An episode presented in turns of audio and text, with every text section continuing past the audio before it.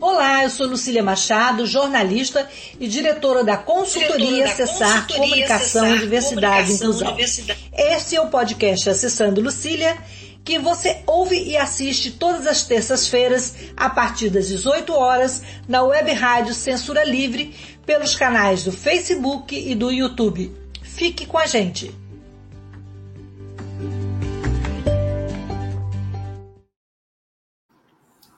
Boa noite. É, esse é o podcast Acessando Lucília e nós estamos iniciando hoje a quinta temporada com, sempre com temas relevantes e nossa jornada por acessibilidade, inclusão, respeito e diversidade.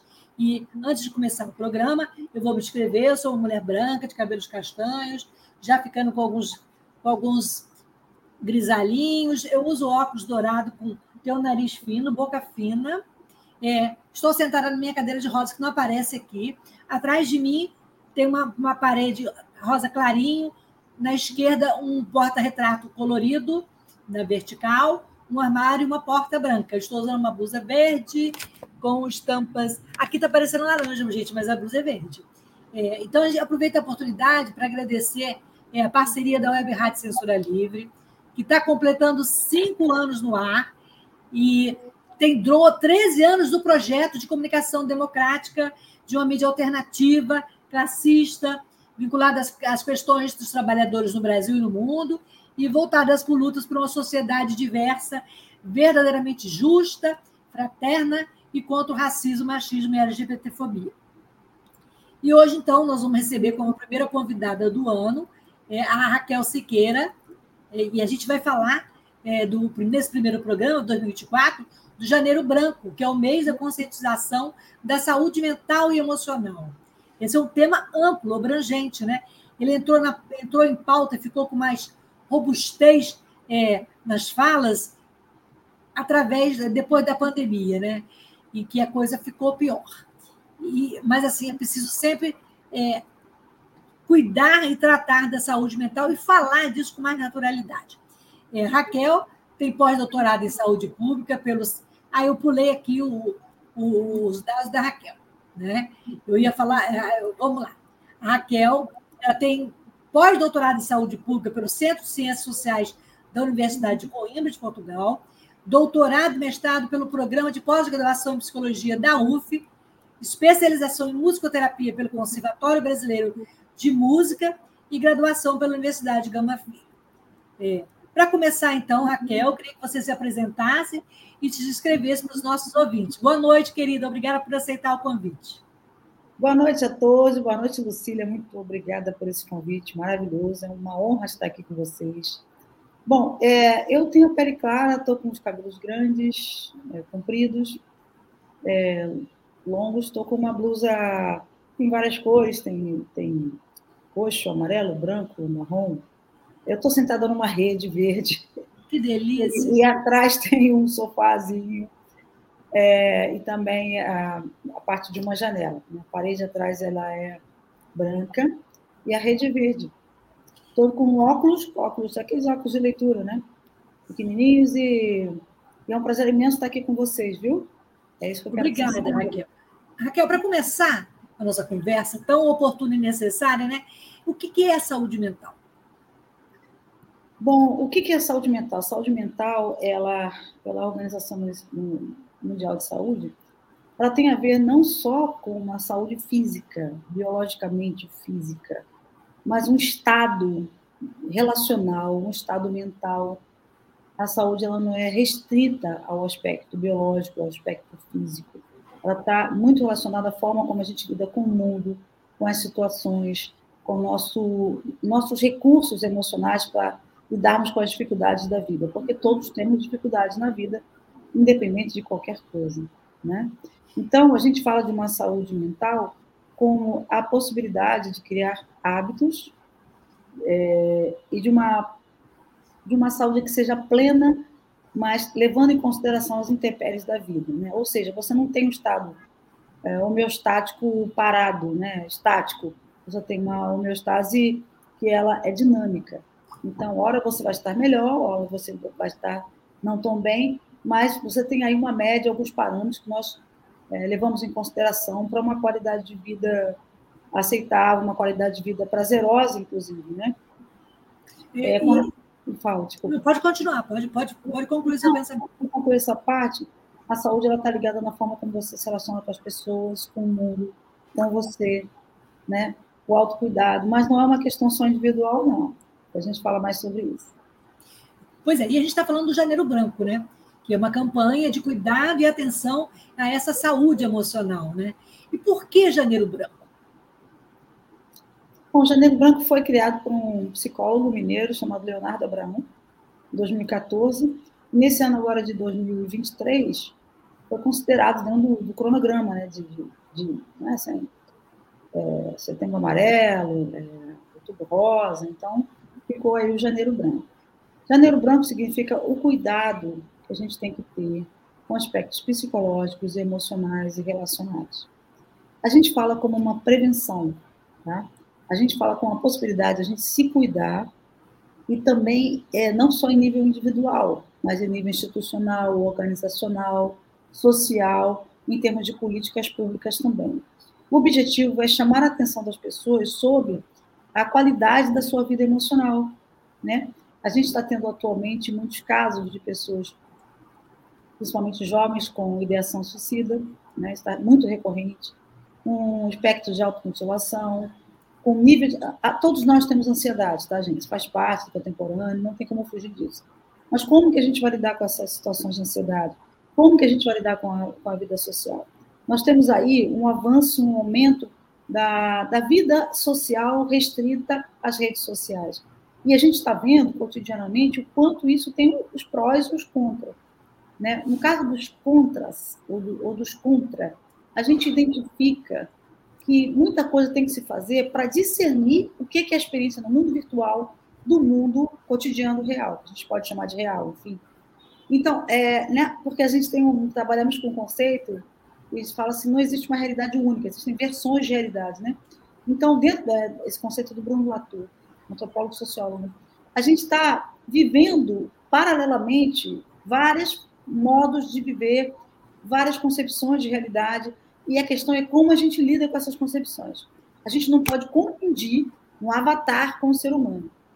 Quer fazer algum comentário, assim, alguém? Não, eu falar com você que, segundo as estatísticas, né, cada 100 pessoas pelo menos 30 delas têm ou vão ter um problema de saúde mental. Isso é segundo o Ministério da Saúde. E os principais problemas que afetam a população é a ansiedade, como você acabou de falar, né? que pode ser causada por uma variedade de fatores. Pode ser um fator no estresse, pode ser um problema no trabalho, pode ser um problema financeiro. Né? E queria que você falasse como que a gente vai lidar com esses transtornos. Né? E falasse um pouquinho também, é, da, da, além da causa, né? É como, como lidar com a realidade desse, desses transtornos no, no nosso cotidiano, né? Que ninguém está livre de um estresse, de uma depressão, de um pânico, né? Vamos trabalhar em termos de intensidade e frequência, tá? Em termos de intensidade, se a sua ansiedade ela está te causando angústia exacerbada, se está prejudicando a sua vida cotidiana, você deve buscar ajuda. Essa ajuda vem da onde? A gente não tem uma receita de bolo para dar, mas a gente apresenta alguns recursos, um leque de recursos. Por exemplo, uma das coisas que podem ajudar bastante são as PICs, práticas integrativas e complementares em saúde. Tá? Isso inclui as artes terapias, as, as, terapias ligadas às artes, no caso eu sou especialista em musicoterapia, mas também tem arte terapia, tem o psicodrama, tem a dança terapia. É, outras formas de terapia que podem ser utilizadas são práticas, por exemplo, o reiki é uma prática muito interessante. Né? A fitoterapia é muito interessante. Né? As práticas de meditação são muito importantes. As práticas, por exemplo, Tai Chi Chuan, que é uma coisa que eu também pratico, isso tem um efeito muito interessante. A acupuntura são recursos que você tem das práticas integrativas complementares em saúde, que são as PICs, que, que podem dar conta, os florais, florais de Bar, florais de Minas, florais da Califórnia, Esse, esses recursos eles podem dar conta de, de situações que estejam no espectro é, administrável, tá? Administrável, assim, de forma tranquila, ok? Então, as pessoas podem estar procurando isso. É, outra coisa que todo mundo fala, é, é, é meio jargão, mas práticas, exercícios físicos diários também, né? para as substâncias que existem no nosso organismo reagirem e dar uma certa leveza à existência, dar uma certa relação de prazer com a existência. Isso é muito importante. Todas as práticas que lhe forem próprias para reduzir a sua ansiedade, invista. Eu falo da questão da saúde mental como investimento, né? É um investimento que a gente deve fazer. Aí tá, eu estou falando de práticas integrativas complementares em saúde, mas também tem é, todo o trabalho dos terapeutas, né? Os, os terapeutas, os arteterapeutas, os psicólogos, os, a, várias abordagens dentro da psicologia. É, temos também. Aí, quando a situação fica num ponto é, mais comprometedora, a gente deve procurar um atendimento com o psiquiatra. Por favor, não confundam, não tenham preconceito em relação a esse profissional, porque é ele quem vai saber dar a dosagem correta de um ansiolítico, de um antidepressivo, né, de um hipnótico. Ele é que vai saber realmente lidar com essa substância. Muitas pessoas procuram médicos que são de outras áreas. Eles não sabem administrar tão bem esses medicamentos como os psiquiatras sabem. Mas o psiquiatra é o último recurso. Se você já esgotou todas as tentativas terapêuticas, é, terapias verbais, outras formas de terapia, você já esgotou e você está vendo que não está dando conta, aí sim você, o próprio terapeuta vai te indicar um psiquiatra para administrar o medicamento. Todo medicamento, principalmente os ansiolíticos, né, que são os benzodiazepínicos, né, o Rivotril da vida e outras marcas, esses medicamentos devem ser utilizados com acompanhamento, porque eles podem causar dependência e para isso o psiquiatra vai fazendo às vezes, muitas vezes, um processo de desmame. Você não pode parar de repente de tomar um medicamento desse, entendeu? Então, são esses os recursos que nós temos: exercícios físicos, alimentação equilibrada, né? É, aquela, aquela, aquelas dicas que a gente dá em geral. Um combo, um combo saúde, né? É, mas eu quero chegar ao ponto principal. O ponto principal é que como está a sua vida? Faça um balanço da sua vida. E entenda o seguinte: guarde isso na sua memória, na sua mente. Tudo tem jeito, tudo tem solução, tudo tem tratamento há um certo desespero, né? E as religiões é, utilizam também desse desespero, às vezes para conseguir consertá-lo, às vezes para conseguir explorá-los, enfim. Mas existe recurso religioso também para isso. Mas o que a gente quer lembrar é que você que está passando por uma situação de ansiedade, você que está passando por algum tipo de transtorno psíquico, você vai buscar, você vai pesquisar, você vai investir na sua qualidade de vida, investindo na sua saúde mental. É basicamente isso que eu queria dizer. É, mais uma vez falando de estatísticas, né? É, de acordo com a OMS, 80% das pessoas que vivem nessa condição de fragilidade mental é, estão sem nenhum tipo de tratamento qualificado. Como é que, onde, como essas pessoas que não têm como pagar ou como ter acesso é, a um serviço de psicologia, a uma prática integrativa, a um psiquiatra, deve proceder quando ela sentir que ela está entrando nesse, nessa estrada, nessa estrada, digamos, triste. Essa angústia. Né? Exatamente, essa, essa, estrada da angústia. Bom, é, não só angústia, a gente fala também quando começar a alterar a questão do sono, da alimentação, tá? quando a pessoa perder um pouco o sentido da, da vida, é, começar a achar que não tem mais sentido, não adianta fazer nada, sabe? Enfim, a gente fica difícil para identificar. Então, o familiar ou amigo pode ajudar a pessoa nesse processo, se aproximando, oferecendo colo, oferecendo ajuda e tal. Olha, existe um movimento no Brasil muito importante chamado Reforma Psiquiátrica Brasileira, que preconiza ah, não só de construção de manicômios, dos hospitais psiquiátricos, por outros tipos de atendimento, para as pessoas terem comprometimento mais, mais graves nesse, nesse aspecto, mas temos também, ah, dentro das clínicas da família, da estratégia de saúde da família, que existe em quase todos os municípios do, Rio do Brasil, esses, esses serviços, geralmente, ou eles têm associado um psicólogo, psiquiatra, ou eles têm como encaminhar para um serviço psicólogo, psiquiatra. No, na, no seu município, na sua cidade, não tem, ou, não tem essa, essa possibilidade, procurar a Secretaria Municipal de Saúde. A Secretaria, essa é uma questão de saúde pública, né? Então, as políticas públicas do município têm que estar voltadas também para isso. Porque eu vou falar uma coisa que é certa. Quando a pessoa está em paz, ela resolve tudo na sua vida. Ela trabalha melhor, ela tem uma relação familiar melhor, ela atrai pessoas que sejam afinizadas com ela, ela tem uma qualidade de vida muito boa. Quando ela não tem paz, ela não está em paz consigo mesma, com as relações mais imediatas, ela começa a, a desequilibrar como um todo. Existe uma necessidade das políticas públicas em saúde investirem nisso. E existe um investimento, sim, pelo menos conforme preconiza a reforma sanitária brasileira e a reforma psiquiátrica brasileira. Então, procurar o quê? Clínica da família, tá? que antigamente chamava de postinho de saúde, né? a Clínica da Família, a Secretaria Municipal de Saúde. É, os, quando a situação está um pouco mais complicada, pode-se procurar um centro de atenção psicossocial e, em que a pessoa vai ser acolhida, vai ser recebida, não só ela, como sua família também vai ser acolhida. Eu tive a oportunidade de trabalhar é, em duas instituições psiquiátricas muito conhecidas, que é a Colônia Juliana Moreira e a instituição Instituto Nisa da Silveira, no Rio de Janeiro, e também trabalhei em quatro... Desculpa, gente, eu esqueci de...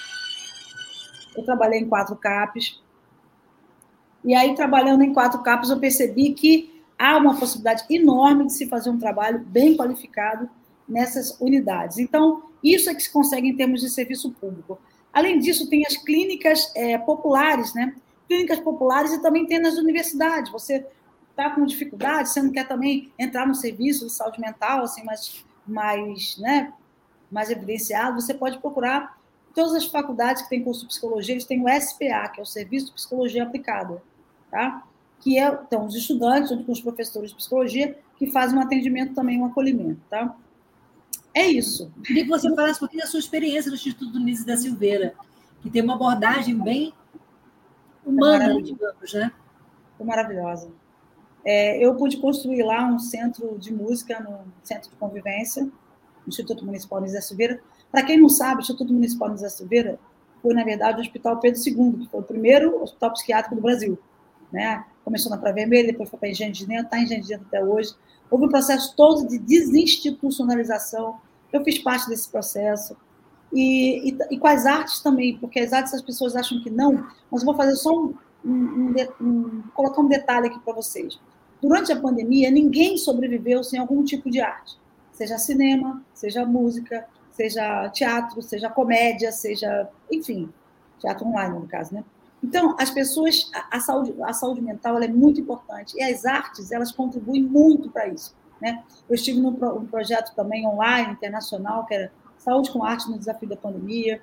E no início da Silveira, a gente fez um trabalho de musicoterapia institucional baseado na, na musicoterapia comunitária e social, que é a minha área prioritária, né? Musicoterapia social, comunitária, ecológica. E nós trabalhamos a, a, a musicoterapia de uma forma que não só os, os usuários de serviço de saúde mental lá de dentro, aqueles que estavam institucionalizados por internação, mas também os idosos, os adolescentes, as pessoas da comunidade.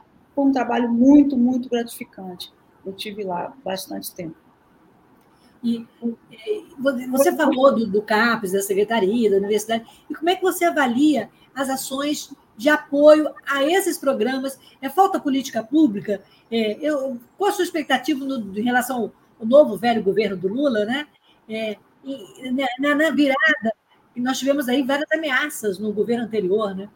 Então, qual, qual a sua perspectiva de melhoria e de investimento na saúde mental?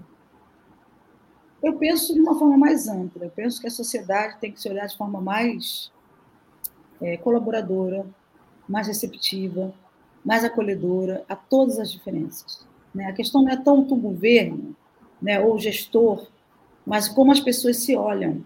A reforma psiquiátrica brasileira e a luta antimanicomial, ela busca quebrar justamente toda forma de preconceito, de segregação, de estigmatização, né? Porque todas as pessoas, sejam quais situações aqui estejam, sejam quais formas de existir que tenham, elas têm muito a contribuir para o espectro social. Nós não somos felizes sozinhos. A gente é feliz enquanto a sociedade é saudável, enquanto as pessoas que estão do nosso lado são bem tratadas, a gente pode tratar a si mesmo e ao outro de forma é, saudável. É, há que se investir muito no respeito que as pessoas têm umas com as outras, né? a respeito às diferenças. E, e a gente é, lida com isso de uma forma que não adianta o gestor só ter uma posição. As pessoas também têm que se abrirem para isso. Não adianta, a gente não vai ter uma sociedade pura a gente, né, no sentido do, do purismo, né, de ser só uma forma de ser existir no mundo. Não é assim, não é assim que funciona. Nós somos ricos nas diferenças que compõem a sociedade. Nós somos ricos na, na forma como a gente é, deve existir, compartilhando nossas diferenças e corroborando com uma sociedade melhor. Porque no momento em que só um segmento é priorizado e outros não são priorizados, todo mundo perde. No momento em que há uma forma de existir, em que se pense na destruição dos segmentos sociais, a gente não está tendo uma vivência saudável socialmente. É assim que eu penso. Raquel, a gente vai fazer um intervalinho para falar da rádio, que é uma emissora de, como eu já falei anteriormente, de comunicação alternativa, que é sem fins lucrativo e que vive de doações e que traz todo esse debate à tona. E a gente volta para falar mais, fala do seu trabalho de musicoterapia e também dos principais transtornos que nos atormentam no nosso cotidiano. A gente volta já. Ok. Informação, jornalismo, debate, música de qualidade e muito mais. Web Rádio Censura Livre, a voz da classe trabalhadora. Para manter o projeto da Web Rádio Censura Livre de uma mídia alternativa, buscamos apoio financeiro mensal ou doações regulares dos ouvintes, de amigos e parceiros, já que não recebemos recursos de grandes empresas, políticos ou partidos. Seja um apoiador regular e ouça o agradecimento no ar durante as edições dos nossos programas. Sua ajuda é muito importante para nós. Enviamos prestação de contas mensal aos nossos apoiadores. Temos uma vaquinha virtual permanente. Anote o endereço virtual apoia.se barra CL Web Rádio. apoia.se barra CL Web Rádio. Saiba mais sobre a emissora no WhatsApp 21 96553 8908. Web Rádio Censura Livre. A voz da classe trabalhadora.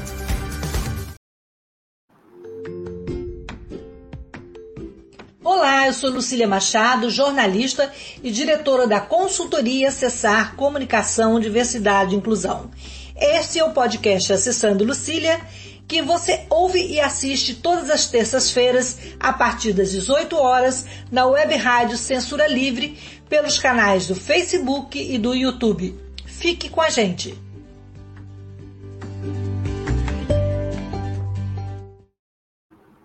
É, voltamos então para Raquel Siqueira. A gente está conversando sobre, sobre janeiro branco, saúde mental. Saúde é vida, saúde é um ato de resistência, né, Raquel? E como é que a gente pode. É, quais são as principais. É, chamam de patologias né, que afetam hoje, principalmente é, o pânico, é a depressão. É, quais são as principais patologias e como a gente pode prevenir e tratar essas doenças? Você já falou, mas é só para a gente carimbar bem essa tecla. Bom, é, o problema básico hoje em dia é ansiedade, né? mas como eu já falei, todo mundo tem algum nível de ansiedade. A gente só tem que administrar essa ansiedade para que ela não, não, não nos tome, né? não tome conta da nossa vida e atrapalhe a nossa vida. É, o outro quadro também que está em ascensão, desde a pandemia piorou muito. Né? Eu tive a oportunidade de coordenar um projeto de atendimento online na pandemia, de transtorno psíquico, de saúde mental, que foi muito, muito, muito é, forte aquela, as narrativas que nós escutamos. Então, a gente tem quadros de depressão. O que é a depressão, gente? Muita gente não sabe, tem vários vídeos explicando sobre isso. É, a depressão é um transtorno psíquico, um transtorno afetivo, um transtorno de humor, tá? Então, como eu já falei, a pessoa que está tá acometida de... Não é só um desconforto, não é uma ansiedade, é uma falta de significado na vida, transtorno de alimentação, transtorno de sono, uh, pensamentos repetitivos, negativos na mente. Ela deve procurar alguns recursos, tem recursos para ela procurar. O primeiro recurso que eu já falei são as PICs, Práticas Integrativas Complementares em Saúde. É, vocês podem procurar na internet, tem várias, várias abordagens sobre isso, mas é importante buscar na internet a fonte. Onde você vai buscar é, é, sobre PICs? Vai procurar que na ESP, na Fiocruz, na FRJ, na UES, procura as universidades públicas que têm uma referência bastante interessante com esses trabalhos. Né? É, então, a gente tem um, uma, uma questão endêmica, pandêmica, eu não sei, a questão da depressão é um problema muito sério. E a gente vê isso também muito em relação aos jovens hoje em dia. Né? Esse, esse, o hábito de, de terceirizar a sua existência para redes sociais está complicando muito a vida das pessoas, já falei sobre isso, já pontuei isso. E é importante que as pessoas saibam que elas não são é, é, avatares, elas não são, não é aquilo que está na internet, é a vida cotidiana delas. E tem uma forma da gente trabalhar com isso de uma forma muito simples. E tem meditação para isso, tem relaxamento para isso, que é a vivência do agora. Viver o agora é importante, estar tá ligado no agora. Porque quando a gente fala do agora, a gente fala dos nossos sentidos, a visão, audição, audição tato, olfato, paladar. Então, a gente vai estar tá, é, lidando com as coisas mais imediatas. Também existe uma, uma, um distanciamento do ser humano em relação às fontes primárias de, de, de gratificação, que é o contato com a natureza. Né? É uma praia, é o mato, é andar descalço, são coisas simples. Mas, como eu já falei, a questão não é só individual, a questão é institucional, a questão é, é social e a questão é de, de políticas públicas. Eu estou muito otimista em relação às políticas públicas nesse segmento, no segmento da saúde mental no nosso país. Estou muito otimista, né? Porque também não há soluções rápidas, né? Não há soluções, não é assim, né? É forma psiquiátrica, né? Não é um passo é, é, a forma psiquiátrica brasileira está há 30 anos, e assim, eu sou ativista da luta antimanicomial, e a gente vê, infelizmente, muitos estudantes que não têm noção do que é isso. Parece que a história é bem uma apagada, né? O que é a luta antimanicomial? É acabar com todas as formas de preconceito, segregação, estigmatização. Né? É permitir que as pessoas trabalhem com autonomia e liberdade. É uma forma de encarar a realidade, o mundo, como se todos os cidadãos tivessem direitos e tivessem um compromisso, não é só dever no sentido de obrigação, mas é um compromisso com uma sociedade melhor, uma sociedade mais justa, uma sociedade mais é, igualitária no sentido de direitos, e numa sociedade que se respeita. Bom, em relação aos transtornos psíquicos, é, muito desses transtornos são em virtude de, de bullying, por exemplo. Agora foi sancionada uma lei, né?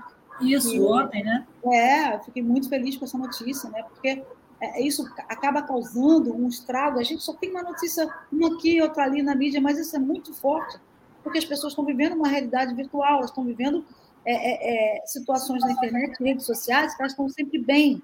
Não existe um estar sempre bem. Nós temos uma oscilação.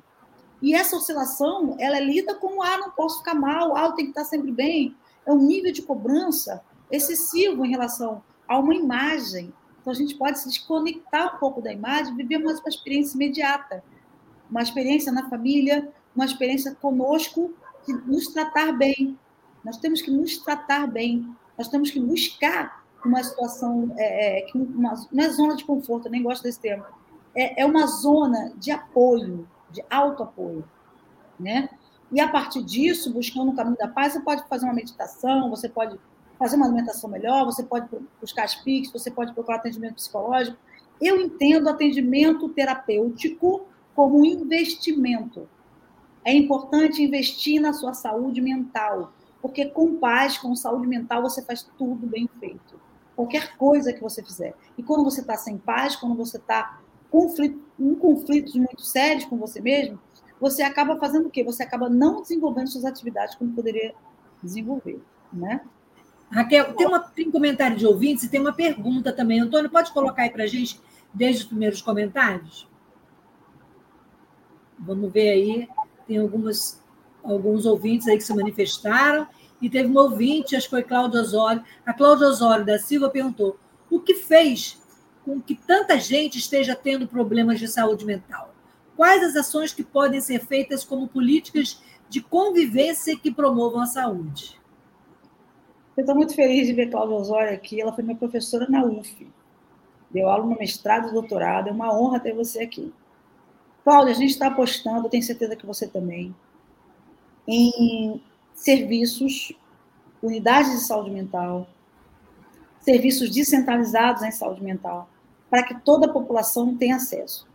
A gente identifica nas estratégias de saúde da família, nas, nas clínicas da família, porque em outros é, é, estados e municípios as pessoas usam outro nome. No Rio de Janeiro são as clínicas da família, que é um atendimento à atenção primária, atenção básica, que possa fornecer aí atendimentos dentro da área de saúde mental, tá? Isso inclui também o professor de educação física, não só o psicólogo, porque a gente pensa em saúde mental só psicólogo, não, né?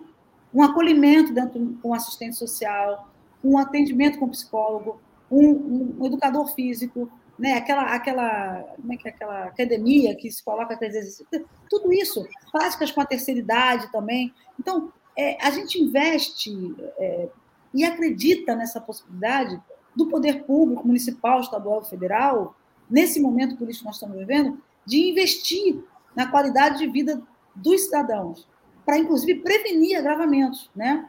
Por exemplo, a gente tem é, clientes da família que trabalham com, com um serviço específico para hipertensos, diabéticos também. Isso inclui rodas de conversa. Então, às vezes, às vezes a pessoa está angustiada. Se ela participar de algum grupo, ela vai ser beneficiada por isso. Por exemplo, no Brasil, não sei se todo mundo conhece, mas existe uma clínica, uma clínica, uma abordagem que é a terapia comunitária integrativa, né, que foi criada por um brasileiro, psiquiatra Adalberto. E no destino, e, e, essa prática é feita também com os indígenas. Eu conheço, trabalhei junto com o Viraci Pataxó, eles desenvolveram um método, um trabalho que é em grupo, um trabalho em grupo de acolhimento do sofrimento das pessoas, em que as pessoas se ajudam. As pessoas nos conflitos, elas ajudam umas às outras. É um grupo de mútua ajuda? É um grupo de mútua ajuda. Existem várias formas de fazer isso. Então, nós temos vários recursos. E eu estou apostando que essa gestão pública, municipal, estadual, federal, se preocupe com isso. Porque se não se preocupar com isso, vai ter que se preocupar depois com a questão do infarto, outra AVC, e isso o gasto, inclusive, é muito maior. Então, trabalhando na promoção e prevenção de agravos, promoção de saúde e prevenção de agravos, prevenção de doenças, o, o poder público municipal, através de políticas públicas de saúde voltadas para isso, pode proporcionar, sim, um atendimento a todas as pessoas que necessitarem, tá? Hoje nós temos atendimento para as pessoas que estão em situação mais grave, como são os CAPs, mas a gente também pode e deve investir nesse sentido. Eu digo a gente, porque quando se fala em poder público, não é só o gestor, não. É a forma como a, os conselhos de saúde, conselhos municipais de saúde, Conselho Nacional de Saúde, pressiona para que haja a, políticas públicas voltadas para isso. Não sei se eu respondi. Você falou os recursos, e um dos recursos que você usa, é, na teoria você já tem muita, e na prática mais ainda, é a musicoterapia. E você acabou de lançar um livro, né? É Musicoterapia no Brasil, Conexões Contemporâneas, que é uma coletânea onde você, além de ter organizado, também é uma das autoras. E a coletânea eu sei que reúne renomados musicoterapeutas brasileiros. Então, eu queria que você falasse sobre o livro e também de que forma que a musicoterapia contribui nesse processo é, para de combater esse adoecimento mental. Bom, a musicoterapia tem muitos recursos para atuar junto às pessoas com sofrimento psíquico. Ela começou, inclusive, na área da saúde mental no Brasil, e ela tem um espectro que consegue atender pessoas com diagnósticos de autismo, pessoas com ansiedade, pessoas com transtornos psíquicos diversos, e também atua na questão relacional. A musicoterapia é uma prática exercida por profissionais graduados ou pós-graduados. Muita gente não sabe, mas para trabalhar como musicoterapeuta é necessário uma graduação, que hoje no Rio de Janeiro existe na UFRJ, e também existe na UFMG, na UFG, na Faculdade de Arte do Paraná e, e outras universidades mais privadas. Então, para atuar nessa área é necessário ter uma graduação ou uma pós-graduação em musicoterapia. A musicoterapia utiliza métodos, procedimentos, recursos e abordagens específicas para atuar junto ao ser humano. E não é aquela farmacopeia, tipo, ah, música lenta, calma, música rápida, agita. Não é bem assim que funciona, porque nós temos todos nós uma história sonora musical. Nós temos sons e músicas que que falam da nossa história, que estão temos acompanhando. Trilhas, né? Temos trilhas, né? É, nós temos trilhas. E o musicoterapeuta ele vai mapear essas trilhas, vai, vai é, utilizar todos os recursos sonoro-musicais com objetivos terapêuticos para simplesmente acolher uma pessoa e tratar uma pessoa. É um tratamento, para isso existe uma graduação, é uma terapia complementar. E eu pude reunir nesse livro, que é a Musicoterapia no Brasil, Conexões Contemporâneas, os mais renomados musicoterapeutas do país ou alguns deles, né? Temos outros aí. Mas então é, esse livro ele traz várias formas, por exemplo, tem a musicoterapia com crianças internadas, a musicoterapia é, com pessoas que, estão na, na, situação de gravidez, tem a musicoterapia com diversos segmentos, por exemplo, eu trabalho com, com as é, sonoridades, é, sonoridades sociais, né? porque há, há, os grupos, os movimentos sociais, eles também trazem um som, eles trazem uma sonoridade. E essa sonoridade diz muito respeito aos seus objetivos, seus desejos. As comunidades produzem música. Né? E essa música das comunidades, vários tipos de comunidade, dizem respeito à forma como elas lidam com a vida. Então, a gente pode, através das sonoridades, como se lida com isso, identificar é, conteúdos libertários ou, ou, conteúdos capturados por determinadas formas de, de de impulsos de, de dominação. Então, nós trabalhamos também esse aspecto da musicoterapia. Né? Eu, eu fiz esse capítulo juntamente com um pesquisador português do Centro de Estudos Sociais, onde eu fiz meu parte do meu doutorado e pós-doutorado, e nós trabalhamos juntos é, discutindo essas sonoridades sociais, que é uma potência isso, a forma como as pessoas se organizam e como elas soam. Né? A gente soa aquilo que a gente pensa, aquilo que a gente é, aquele nosso desejo, e isso de forma coletiva. A musicoterapia tem vários recursos, não, não só para o corpo físico, né? pessoas que têm problemas na questão física, na locomoção, a musicoterapia também pode ajudar, tem um trabalho belíssimo na história da BBR, mas também a musicoterapia pode atuar em termos emocionais e em transtornos psíquicos. Tá? Qualquer dúvida, eu estou colocando aí meu, meu Instagram à disposição. Eu esqueci de te pedir, mas você tem um livro à mão aí para a gente mostrar? Eu vou ter que buscar, eu preciso. Não, não, então deixa. Depois você. Eu devia ter pensado nisso antes para te mostrar. Como é que as pessoas podem adquirir o livro? Como é que as pessoas podem adquirir o livro? Bom, é só colocar, na, pode se colocar na internet, musicoterapia no Brasil, conexões contemporâneas. Musicoterapia no Brasil, conexões contemporâneas. Está é, tá vendendo na, no site da editora Apres, Apres com dois P's. Está vendendo na livraria Travessa, está vendendo na, nas lojas em geral, a Amazon, a Americana. Lá no seu Instagram a gente tem, tem, tem informações sobre o livro também, né? Sim, meu Instagram está à disposição. É, é Antônio pode colocar na tela para gente? É, raquel.siqueira.948. Esse é meu Instagram. Qualquer pessoa que queira mais informação, eu estou à disposição. Tá? Eu sou muito acessível, né? não faço aquela linha, ah, sou importante, não, porque eu acho que todo mundo é importante, não existe. Não existe hierarquia na importância, todo geral é importante. Então, eu sou acessível, pode, pode entrar em contato que a gente dá todas as informações necessárias. Raquel, eu queria te agradecer, o nosso programa está chegando no finalzinho, mas foi muito bom é, trazer esse branco de janeiro, essa paz, né? essas perspectivas de que, que a vida é, viver é um ato de existência, né? De a gente tem que existir a cada momento de diferentes maneiras, e a música é uma delas, e tem a meditação, e tem tantas outras práticas, como você falou, integrativas, mas na hora que o, que o bicho pega, a gente tem que procurar sempre um profissional, um psicólogo, um psiquiatra. É, obrigada pela sua palavra, pela sua fala, e queria que você desse um recado final aí. O que, que você espera desse 2024 branco? Eu espero que as pessoas tenham mais amorosidade, no sentido mais amplo da palavra, que não escolham quem amar, mas procurem desenvolver também, além de escolher os mais específicos, amar a humanidade. Nós estamos precisando muito disso. É muito simples. Obrigada, Raquel. Antônio podia colocar, então, a imagem né, do Janeiro Branco. Para a gente fechar aqui, Antônio. É, tá aí é um perfil de uma pessoa, um perfil em branco, e uma parte num círculo azul com uma, um coração, uma cruz e uma folhinha verde, e do lado também uma outra ilustração, como se fosse um termômetro, né? Bem isso, gente. Quem cuida da vida, quem cuida da mente, vamos cuidar. O clima da campanha de janeiro branco está aí. Vamos curtir toda a sensação do renascimento que o mês de janeiro traz, né? Com essa perspectiva de mudança. E semana que vem nós estamos aqui com um novo tema. Muito obrigada, Raquel. Boa noite a todos. E sigamos juntos nesse 2024 com muita paz e com muita saúde.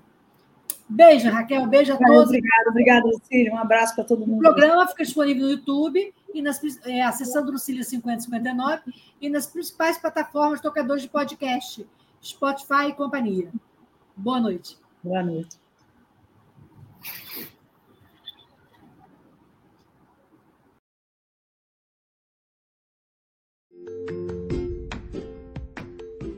Olá, eu sou Lucília Machado, jornalista e diretora da consultoria Acessar Comunicação, Diversidade e Inclusão. Este é o podcast Acessando Lucília, que você ouve e assiste todas as terças-feiras, a partir das 18 horas, na web rádio Censura Livre, pelos canais do Facebook e do YouTube. Fique com a gente!